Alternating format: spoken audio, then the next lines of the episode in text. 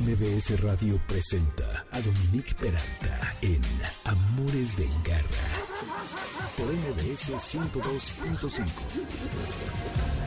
Híjole, ¿se acuerdan de esta canción? La verdad no tenía registrado que fuera tan vieja, es de 1998 y honestamente es de esas piezas, de esas canciones que la neta suenan tan vigentes como entonces y claro que estoy hablando de lo que escuchamos, Semisonic, con esto que se llamó Secret Smile. Muchas personas dicen que sus perros sonríen y le sacan fotos y que sus gatos, y bueno, ya saben, ¿no? La antropomorfización que hacemos de nuestros animales. Así que iniciamos de esta forma con esta gran canción, este clásico del 98. Amores de Garra, en Spotify van a mi nombre y buscan la lista de Amores de Garra y ahí van a encontrar la música que he puesto desde los inicios de este programa. Y bienvenidos hoy, que es sábado 14 de agosto de 2021. ¿Cómo van? ¿Se han preguntado ustedes qué pasó con los animales durante la pandemia? Pues hay muchos ángulos que explorar. Y para hablar de todo esto, viene Nelly Mercado de Mascotacismo. Luego el doctor Iker Asteinza va a platicar de lo que seguro leyeron o escucharon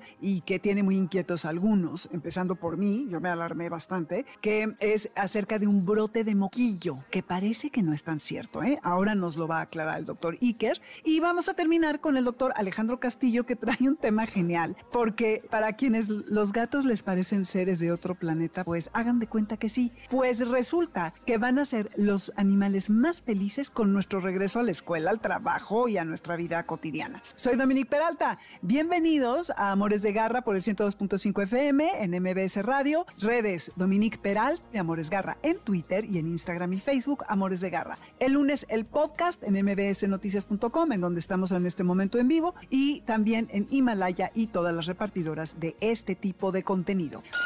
Radar de Garra. Bueno, pues ya les decía que hay ángulos distintos a explorar acerca de qué pasó con los animales en la pandemia. Seguramente vieron en redes algo que Nelly, que está ahorita con nosotros, maneja increíblemente bien, de muchos perros abandonados por falta de recursos para poderles seguir dando de comer. Pero como ella sí tiene bien, pues como decía, el pulso del asunto, me gustaría Nelly de Mascotas Sismo, Nelly Mercado, que nos platiques acerca de esto. Pero antes, ya me callo ¿eh? en breve, Mascotasismo es un canal de difusión que surgió el 19 de septiembre del 2017 con el fin de recabar información sobre animales de compañía que se habían extraviado durante el temblor. Recibió más de 1.300 reportes y gracias a sus seguidores se logró reunir a casi 500 mascotas con sus familias en aquel entonces, porque esta labor continúa. Sigue siendo un canal de difusión de animales que se extravían y también da información de adopción y tenencia responsable. Nelly, ahora sí, bienvenida. Hola Dominique, muchas gracias. Estoy muy contenta de estar de vuelta en Amores de Garra. Yo también, la verdad me emociona mucho porque hace muchísimo que no hablábamos. Pero bueno, a ver, platícanos cuáles son tus impresiones de qué pasó con los animales tanto en la calle como en las casas. Bueno, todo esto ha tenido varias etapas, así como la pandemia lo ha tenido para todos, ¿no? Cuando empezó la pandemia, cuando se empezaron a difundir las noticias sobre COVID y qué es esa enfermedad y que Wuhan, qué es eso, bueno, pues el consenso de los protectores fue una gran preocupación porque estábamos llenos de fake news, apenas entendíamos qué era el virus y había una gran preocupación porque la gente pensara que los animales de compañía podían contagiar o transmitir el COVID y que eso se tradujera en, en abandono. Y bueno, pues fueron épocas de paranoia, recordemos marzo del año pasado, en la que cuando todos estuvimos encerrados y hubo un gran temor de que los animales captaran el virus en la calle y lo introdujeran a casa. De hecho, tengo que confesar que en mi familia cercana tengo una persona que le lavó las patas a su perro con cloro. No. Ajá, y bueno, obviamente pues le tocó una regañiza así, ¿cómo se te ocurre? No. Bueno, ese nervio inicial se fue disipando, sí hubo varias noticias de que si los gatos pueden contraer COVID y ha habido casos muy aislados, ha habido casos muy contados, pero afortunadamente no se tradujo en tantos abandonos por esa causa.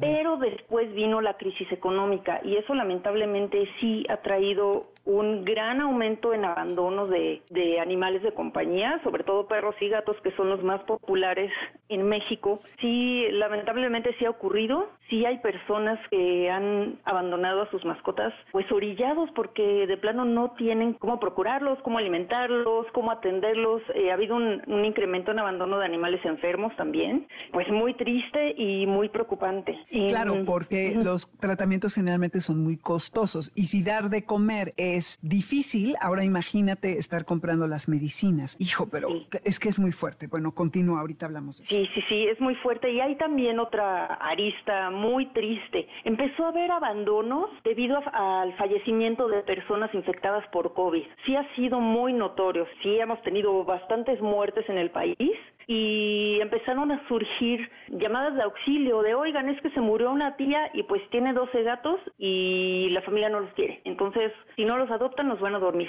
Y eso se empezó a dar semana con semana, pues sí es algo que se ha visto recurrentemente. Nos preocupa muchísimo. Sí, justo ayer me taguearon en un correo de justo 12 gatitos que decía que había muerto la dueña y que querían dormir a lo, porque eran unos cachorritos. Entonces ya no, bueno, le di retweet, pero ya no sé qué pasa y sí, fíjate que sí. Qué barbaridad. ¿Y cuál de estos crees, de estos últimos tres? Porque ya la primera parte que fue lo de los contagios, ya quedó claro, incluso te acuerdas que en un momento la Organización Mundial de la Salud emitió un boletín, sobre todo porque en China estaban aventando a los perros y gatos de los edificios, porque la policía llegaba a quitártelos, no, fue algo espeluznante. Pero ya se vio que no son los animales los que nos contagian, sino al revés. Nosotros, como tú señalabas, en casos muy contados, contagiamos a los animales. Pero de los otros tres, ¿qué crees que es lo que más se ha dado? ¿Por abandono de animal, por falta de recursos para no darles de comer, por no tener dinero para continuar con los tratamientos siendo animales eh, enfermos o esta última que dices por muerte del tutor? Yo diría que las dos primeras, por causas económicas, porque a veces simplemente abandonan a los animales y no se sabe a ciencia cierta por qué fue.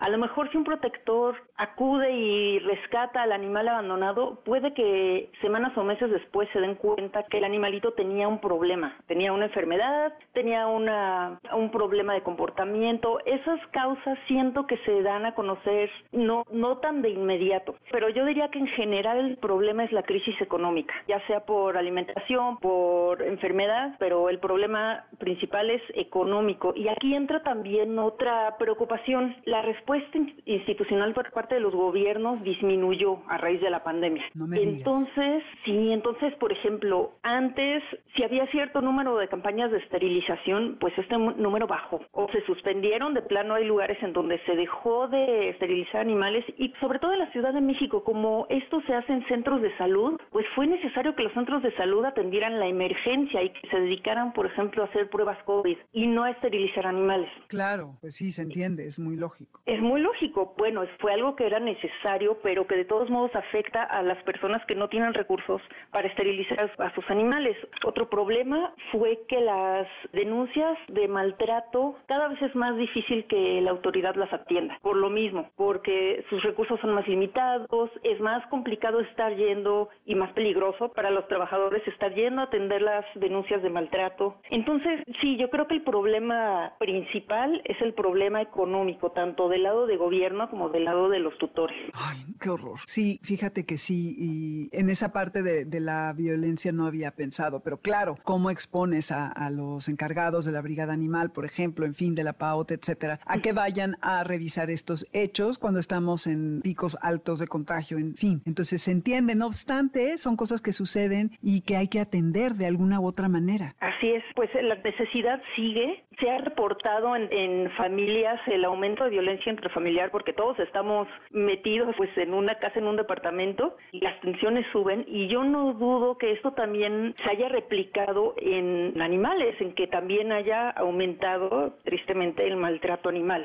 Yo creo que es muy posible que eso haya pasado. Estoy segura que sí. En México no, no somos muy dados a la estadística como en Estados Unidos. No he revisado los números, lo voy a checar, pero me parece que, pues como tú dices, si aumentó la violencia intrafamiliar, ¿por qué no va a aumentar con los animales? Además, sabes que luego empieza con los animales porque es más fácil, ¿no? ¿No? Son más vulnerables, los puedes amarrar, ya viste lo que pasó hace unas semanas con Silver, que fue espeluznante en Iztapalapa, y bueno, la de casos que habrá similares que no nos hemos enterado, ¿no? Entonces sí, Qué, qué, fuerte. Muy y, la, y la respuesta de la gente en las redes, tú que tienes este canal dedicado a ayudar a difundir información, pero también mascotas perdidas, pero también dar información para eh, promover la adopción, ¿crees que la gente está más receptiva o no? Yo pienso que está más, receptiva, pero... Para actuar. O sea, porque dar un retweet no resuelve más que difundir. O sea, sí está increíble, pero ¿sí están adoptando a todos esos animales? Sí hay adopciones, pero no las suficientes para atender al número de animales abandonados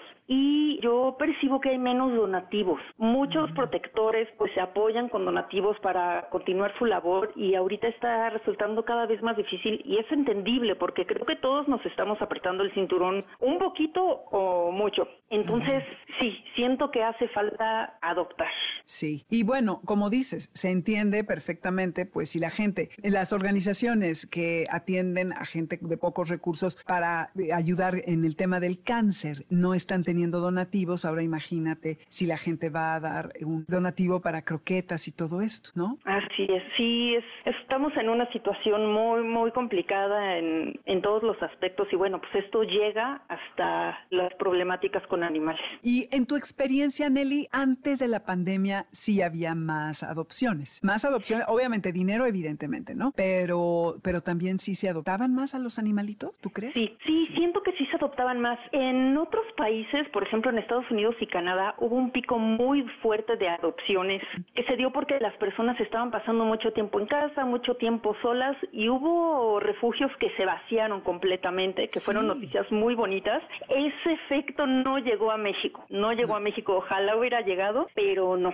Es que es otro modelo. Las familias aquí muchas viven juntos, allá hay muchas personas que están completamente solas y evidentemente ahora tenían el tiempo para estar y atender a una mascota. Ahora yo creo que vamos a ver el efecto inverso, ¿eh? que va a ser también el abandono y el regreso de esos animales, porque muchas personas sí van a tener que ir presencialmente a trabajar y es probable que ya no se puedan hacer cargo de estos animales. No sé, eso también. Sí, es verdad. Lo que sí empezó a pasar en Estados Unidos fue que se acabaron los, las restricciones para correr a personas que rentaban casas y que no podían pagar o rentaban vivienda y no podían pagar. Los desalojos estaban detenidos, estaban congelados. Ya se descongelaron y se empezó a ver que hubo personas que perdieron sus hogares y tuvieron que regresar animales a los refugios. Mucha gente decía, ay, es que ya no los quieren, seguro por ir a trabajar. No, ya se ya se descubrió que es porque no les quedó de otra, porque las mismas personas se quedaron sin hogar. Entonces, bueno, eso, como dices, aquí es un modelo muy distinto y no se está dando igual. Entonces esperemos que tampoco haya un pico de, de abandono al regresar las personas a trabajar fuera. Sí, ya viste que Biden estaba pidiendo una prórroga para que estos desalojos se dé otra prórroga, pero pues en el interim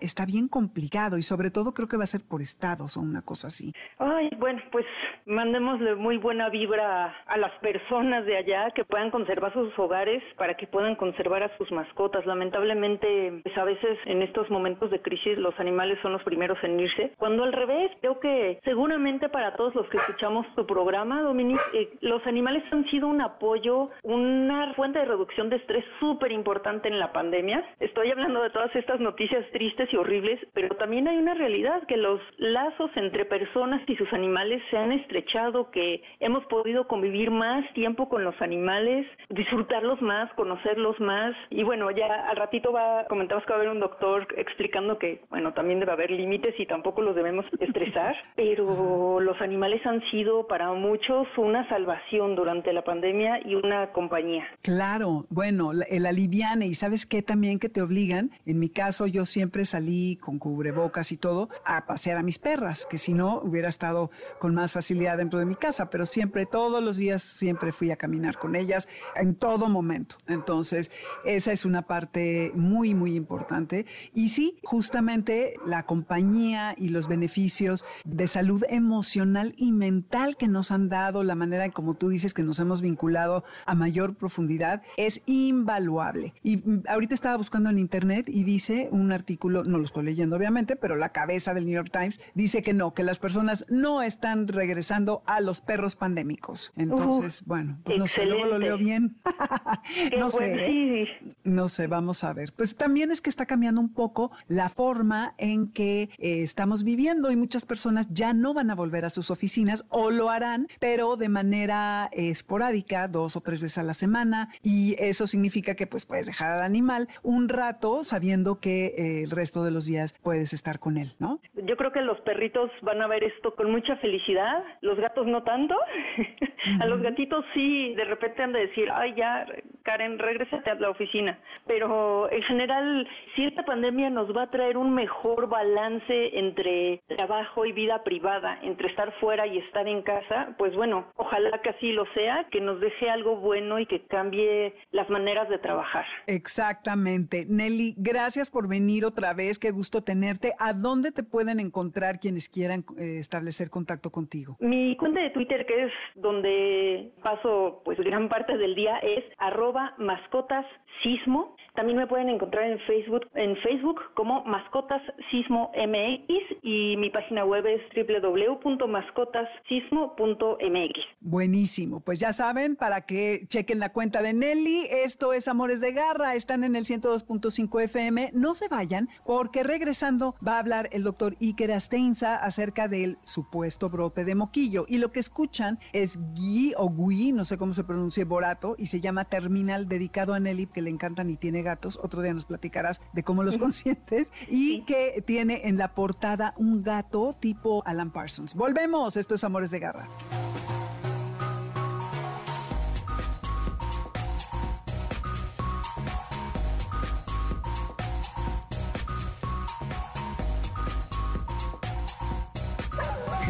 Quieto!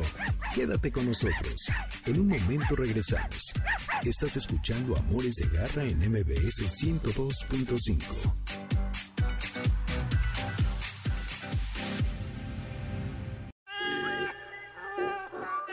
Continuamos en Amores de Garra con Dominique Peralta en MBS 102.5. ¿Sabes dónde está tu gato? Regresamos. MBS 102.5.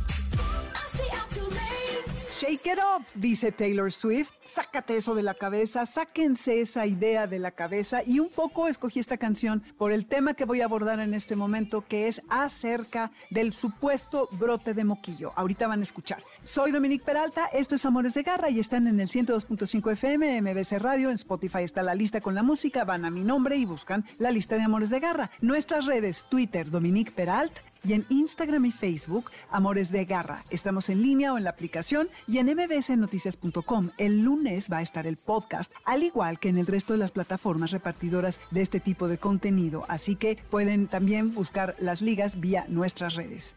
Cuidados de garra. Y no sé ustedes, pero si alguna vez han cometido el gravísimo error de comprar en la vía pública que hoy es ilegal a un cachorrito, seguramente se han enfrentado con una terrible enfermedad que se llama moquillo y que hoy, como les decía en un inicio, parece ser que hay un brote. Esto en términos médicos se conoce como el distemper canino. El doctor Iker Asteinza les decía que es médico veterinario zootecnista, diplomado en medicina y cirugía de perros y gatos, tiene una maestría en ciencias por la Universidad Autónoma de México, más de 20 años en práctica privada de medicina de pequeñas especies, director del Hospital Veterinario de Especialidades Animal Home, académico de la asignatura clínica de Pequeñas Especies en la Universidad del Valle de México y miembro de la mesa directiva y socio fundador de la Asociación Mexicana de Hospitales. Así que, doctor, bienvenido a Amores de Garra y platíquenos realmente, porque salió una noticia por ahí en algunos periódicos, de que había un brote de moquillo. ¿Es cierto? ¿Y qué es el moquillo o el distemper canino exactamente? Dominique, primero muchas gracias por la invitación. Estamos muy contentos como Asociación Mexicana de Hospitales Veterinarios de participar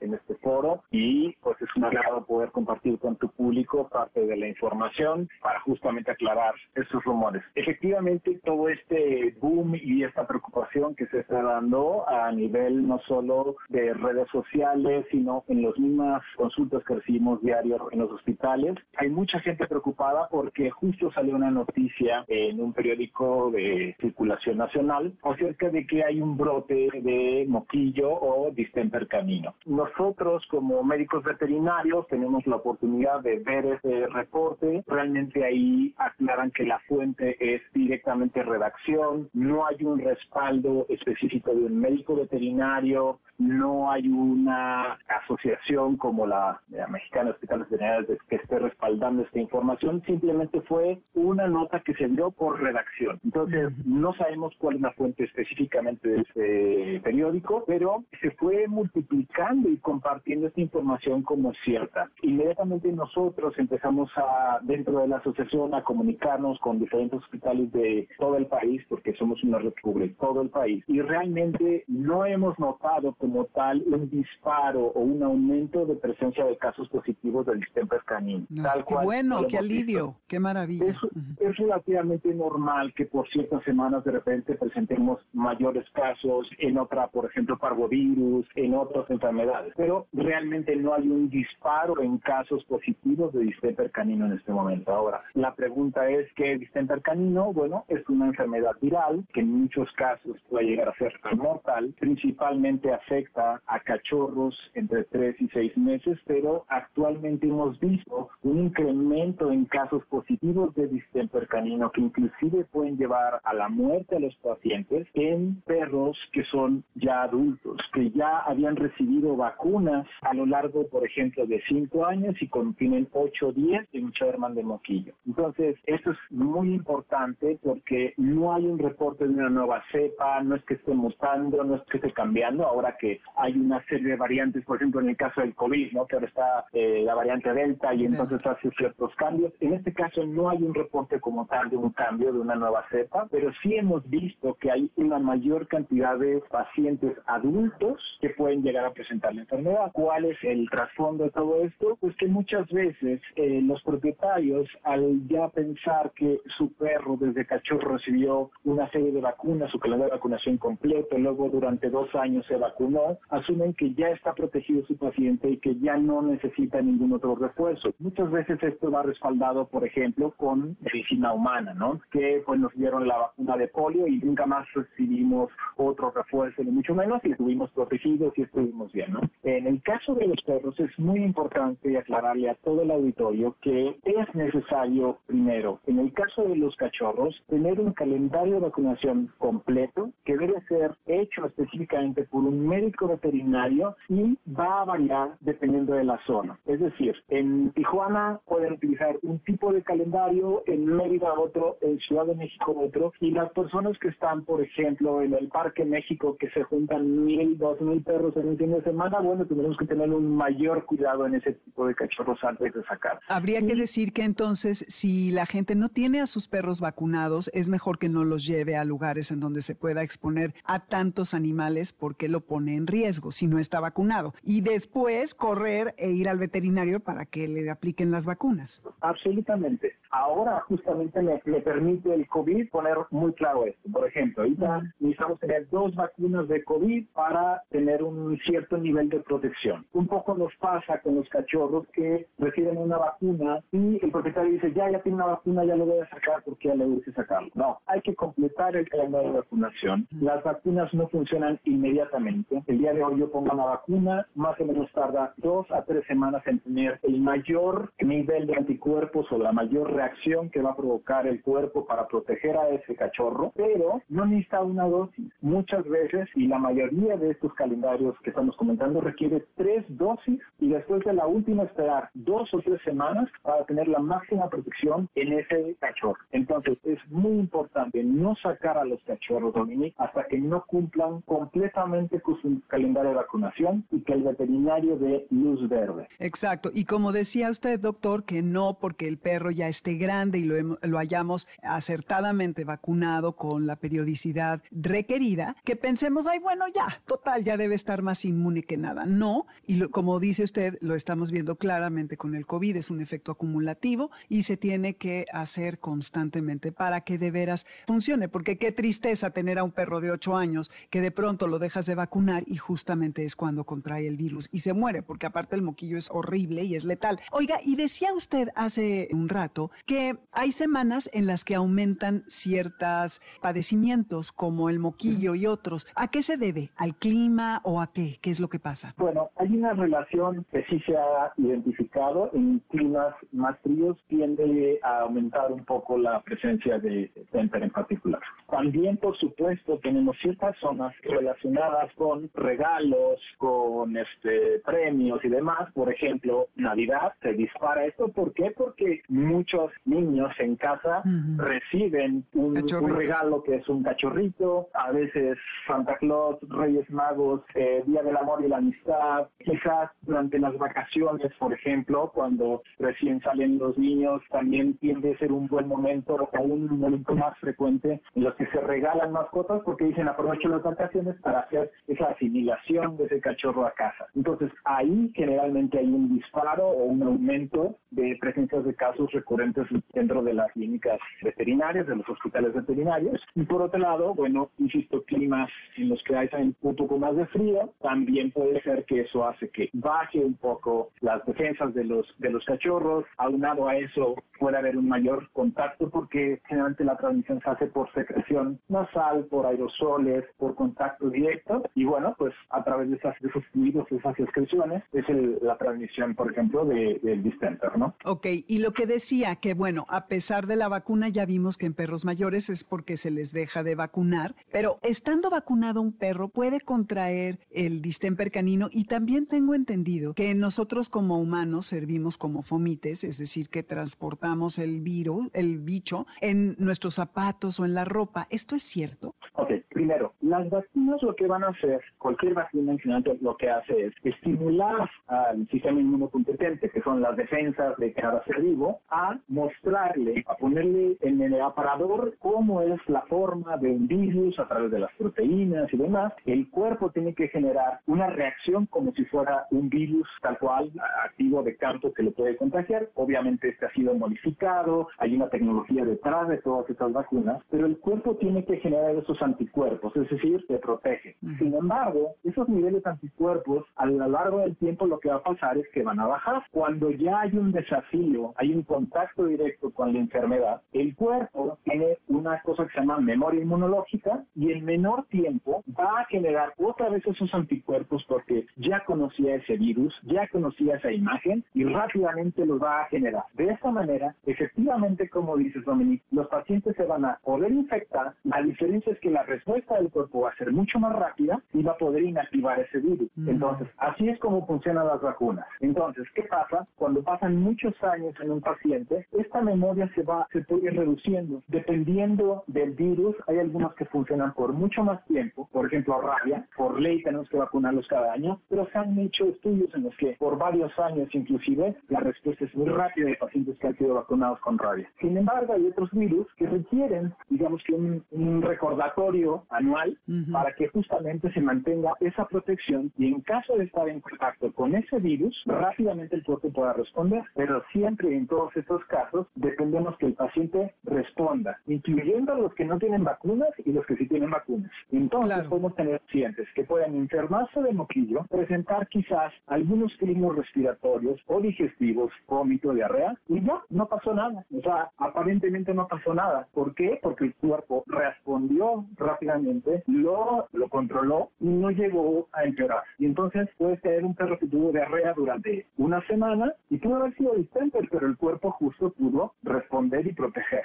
Ahora, con respecto a la transmisión que dices, sí hay forma de transmitir a través de los zapatos, a través de otros perros adultos, por ejemplo, que los sacan al parque, entran en contacto con el virus y al regresar a casa, entra en contacto con un cachorro, por ejemplo. ¿no? El virus en particular, el distemper, es bastante susceptible al ambiente, no es no permanece tanto tiempo, por ejemplo, como el de parvovirus. Pero aún así, sí hay un cierto grado de posibilidad de hacerlo. Normalmente la infección de parvovirus, de, de es contacto directo entre dos pacientes, entre dos animales, uno que es positivo y el otro que es susceptible, o por secreciones, secreción nasal, estornudos, orina, inclusive también se llega a eliminar. Ya, ok. Y para terminar, doctor, que se nos está acabando el tiempo, dos cosas. Algunos de los síntomas serían tos con silbido, mucho lagaña en los ojos. ¿Qué otra cosa habría que estar atentos? Principalmente en tres puntos. Lo primero es lo que comentas tú, signos respiratorios, secreción nasal, tos, y muchas veces se llega a complicar con bacterias secundarias, entonces llega a presentar neumonía, dificultad para respirar, etcétera. También una línea digestiva en el que se presentan vómitos, diarreas, en general hay una debilidad de paciente, fiebre, bajan las defensas y eso muchas veces se complica con infecciones secundarias. Y por otro lado, sinología neurológica. Neurológica porque ya está ante el sistema nervioso central y tenemos pacientes que pueden llegar a presentar cosas desde muy sencillas como ladear ligeramente la cabeza, presentar movimientos involuntarios o tics, algunas convulsiones, algunos parálisis parciales o totales. Y lo que es muy importante comentar, Dominique, es que desafortunadamente cuando ya hay un daño a nivel del sistema nervioso central, esos daños son irreversibles.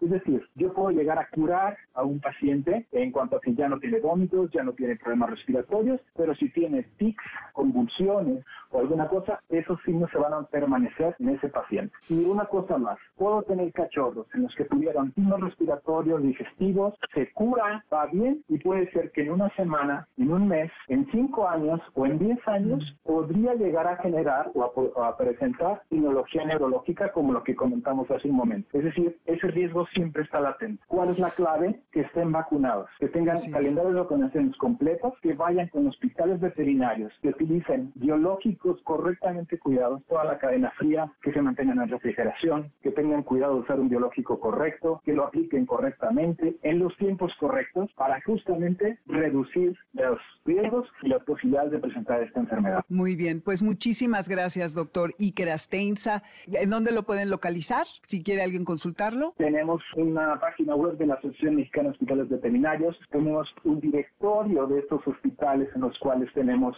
un entrenamiento constante, educación continua para nuestros médicos y justamente poder dar esta información, poder hacer calendarios correctos para sus pacientes y poder reducir todo este tipo de enfermedades que son prevenibles, es lo más importante. Eso, exacto, esa es la clave. Muy bien, pues muchas gracias doctor, soy Dominique Peralta, estos Amores de Garra, estamos en el 102.5 FM, nos vamos rapidísimo a un corte para volver con el doctor Alejandro García, quien va a hablarnos acerca de por qué nuestros gatos van a estar felices de que por fin los dejemos en paz después del encierro. Esto que escuchan va para Nelly Mercado de Mascotacismo, que se llama Muffy de Onur Akin, en donde hay una portada con un gatito tipo Alan Parsons. No se vayan, regresamos. Esto es Amores de Garra.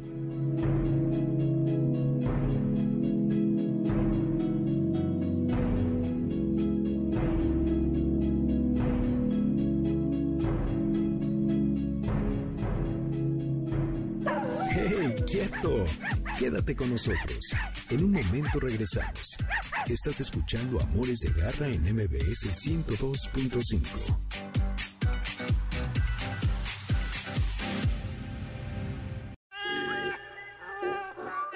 Continuamos en Amores de Garra con Dominique Peralta en MBS 102.5. ¿Sabes dónde está tu gato? Regresamos. MBS 102.5.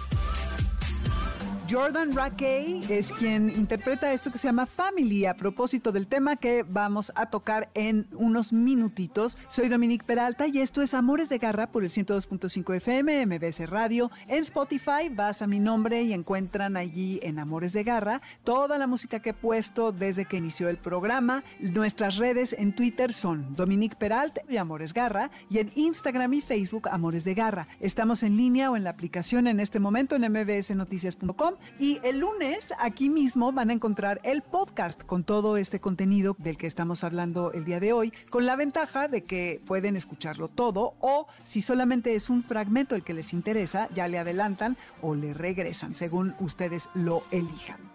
Nada de garra. Los gatos son criaturas realmente muy sensibles y seguido se ponen muy ansiosos y frustrados por lo que ocurre alrededor de ellos o por la manera en que interactuamos con ellos. Así que eh, para hablar acerca de esto viene el doctor Alejandro Castillo, que ya está con nosotros, quien es médico veterinario zootecnista por la Universidad del Valle de México, que posteriormente realizó la especialidad en medicina y cirugía de pequeñas especies en la UNAM y actualmente trabaja en el Hospital Veterinario de la UVM como responsable del área de anestesia, que tengo que decirles que el hospital está increíble. Yo llevaba a, les lo estaba comentando ahora al doctor, a Uma, mi perra, a fisioterapia allí y era, ustedes eran de los primeros, ¿verdad, doctor? Bienvenido primero que nada a, Amores de Garra, que tuvieron la, mm, esta, la banda eh, que está dentro de esta, eh, que le ponen agua para la terapia, para la fisioterapia,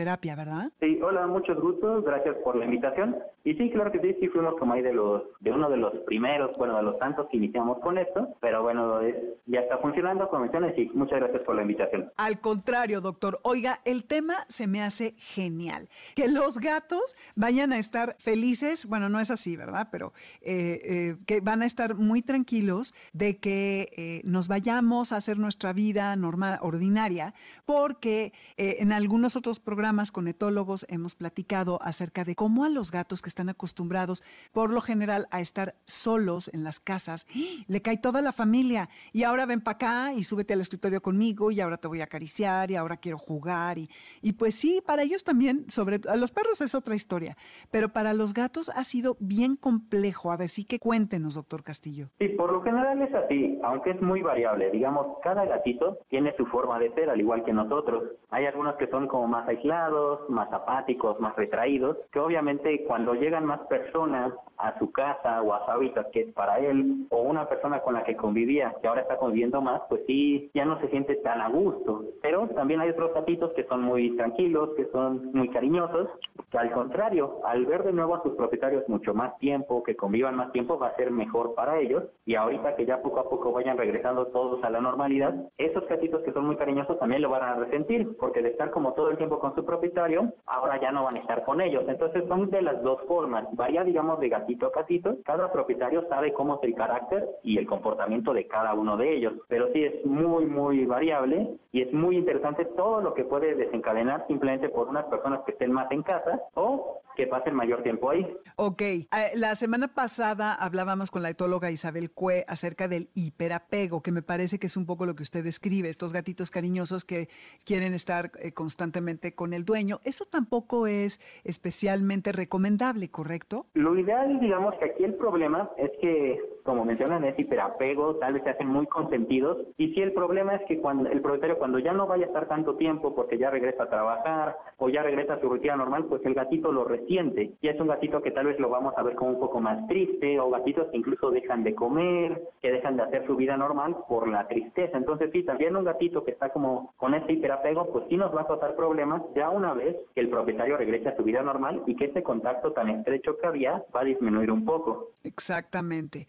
Oiga, doctor Castillo, y además puede haber enfermedades que surjan por el estrés que tienen los gatos, por todas estas condiciones que se han estado dando durante el confinamiento, ¿correcto? Sí, prácticamente, digamos, cuando hablamos de estrés, hablamos principalmente de una hormona llamada cortisol. Esta cuando está muy aumentada puede llegar a bajar un poco las, digamos, los glóbulos blancos que son los leucocitos o como se podrían decir las células de defensa. Es un poquito, pero si es un paciente que ya desde antes tiene alguna enfermedad o está predispuesta a una, eh, se puede agravar. No solo esto, también puede haber enfermedades dermatológicas. A veces por puro comportamiento, un gatito estresado se puede empezar como a arrancar pelo, por así decirlo, empezar como a morder y empezar a tener lesiones en su, a nivel de piel que requieren manejo. Entonces, si por el puro estrés, podríamos ver lesiones también dermatológicas, que son lesiones de la piel.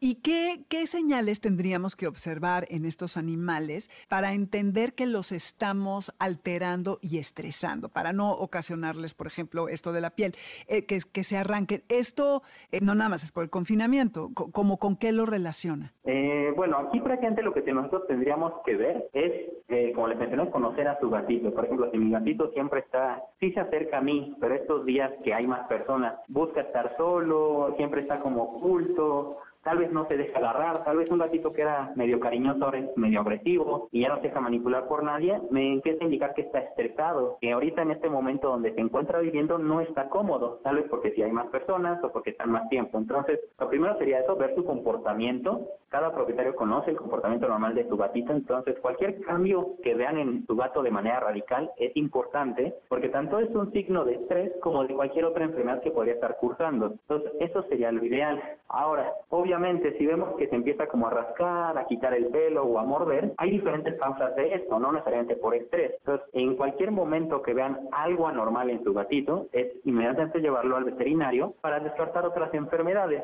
y llegar después eh, que solo sea por Pero sí es importante cualquier cosa normal que vean en su comportamiento, inmediatamente llevarlo al veterinario. Ay, pobrecitos. Sí, claro. Además, también obviamente si vomitan, si ya no comen tanto, este, si están como todo el día, como decía usted, dormidos más tipo de lo usual, todo esto tiene que ver. Y también me llama la atención lo que mm, señalaba usted, que pueden ser un poquito más agresivos cuando antes eran muy amigables. Y esto evidentemente es por la constante presencia de las personas y a lo mejor nuestro exceso de, de em, contacto, ¿no? Que igual la etóloga la semana pasada decía que todo, te paras, que decía que a lo mejor ibas al refrigerador o mejor a acariciar al pobre gato que está dormido. Si están dormidos, doctor, usted eh, cree que no debemos despertarlos, hay que dejarlos ser, ¿no? También no estar encima de ellos. Eh, sí, hay que recordar que son, eh, los gatos son bastante independientes, realmente ellos como que nos escogen como su propietario, no es así como que, ah, me adoptaste y finalmente me va a ir bien, o sea, él es como el que los escoge, por así decirlo. Entonces sí hay que darle su espacio personal.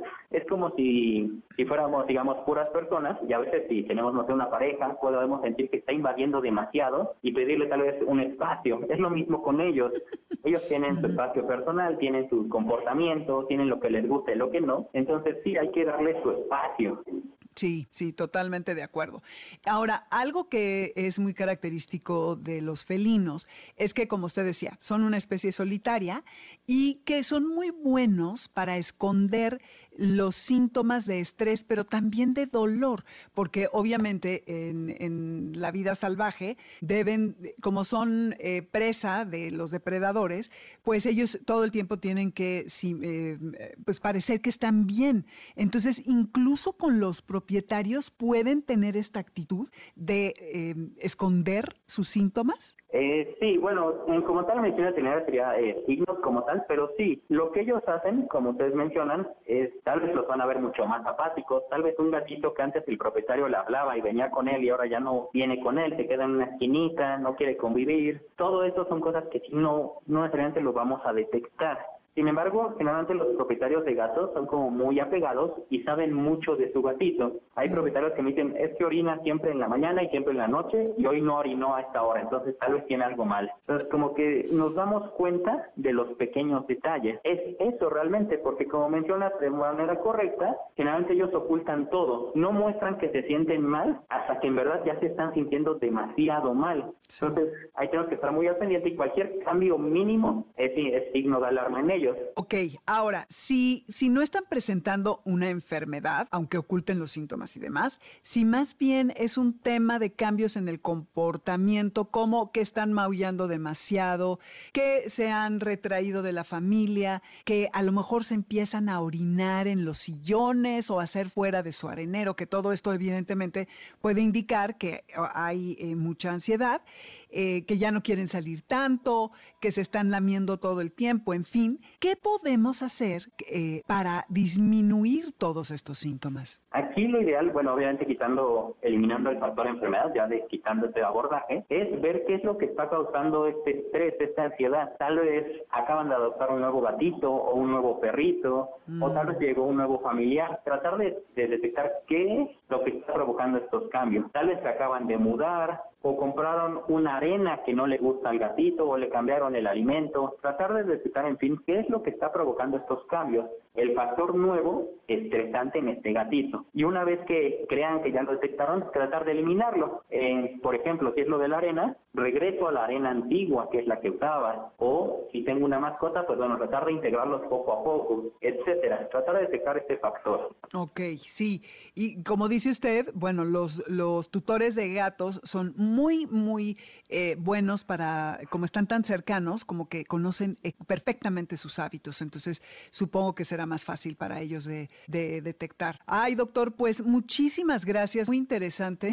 Se me hace algo que hay que observar porque pues también no somos los únicos que estamos padeciendo estrés. Ellos también. Y pues no tienen maneras muy claras. Bueno, sí, pero eh, depende de nosotros el que podamos reducirles la ansiedad. Sí, exacto. Sí, gracias a ustedes por la invitación. Y sí, depende de nosotros. Al final es como recalcamos, es estar al pendiente de cualquier eh, pequeño cambio y sí, sí, ver qué es lo que podría estar provocando este estrés. Pero sí es estar muy al pendiente de ello. Exacto. Si vemos síntomas que tienen que ver más con la salud, llevarlo inmediatamente al veterinario, como lo que usted me mencionaba, de que se arranquen el pelo, de que dejen de comer, de que vomiten, en fin.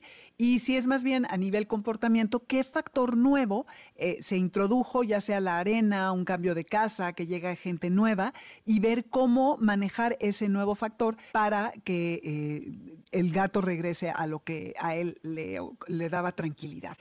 doctor Alejandro Castillo, ¿dónde lo pueden localizar si alguien lo quisiera eh, eh, contactar? Ah, bueno, prácticamente estamos aquí en el Hospital Veterinario de la UVM. Igual ahí está dentro de la página de internet de la UVM, ahí vienen los números, cualquier cosa pueden marcar. Eh, si tienen que hacer alguna cita también se puede. Y pues creo que al momento es lo que tengo. No tengo ahorita como muchas redes sociales, pero cualquier cosa les digo, estamos en el Hospital Veterinario de la UVM. De la UVM, que está padrísimo, les repito, la verdad, hay de todas las especialidades. Pues le agradezco mucho el que haya venido, doctor. Pronto lo invitamos de nuevo para que nos platique de otras cosas. Y así vamos a terminar. No agozormen a sus, propios, a sus pobres gatitos. Denles chance, denles su espacio. Ustedes también lo necesitan. Como decía el doctor Castillo al principio, cuando uno tiene una pareja y está encima de nosotros todo el tiempo, pues también nos ocasiona estrés. Soy Dominique Peralta. Esto es Amores de Garra por el 102.5 FM. En Spotify está la lista con la música. Van a mi nombre y buscan la de Amores de Garra. En nombre de la manada de Amores de Garra, los saludamos Alberto Aldama, Felipe Rico, Karen Pérez, Moisés Salcedo, Adriana Cristina Pineda y Luis Morán en los controles. Yo soy Dominique Peralta y nos escuchamos el próximo sábado de 2 a 3 de la tarde. Pero quédense porque viene Líneas Con Carlos Carranza. Ahí se ven. Adiós. MBS Radio presentó Amores de Garra con Dominique Peralta. Te esperamos el siguiente sábado a las 2 de la tarde por MBS 102.5.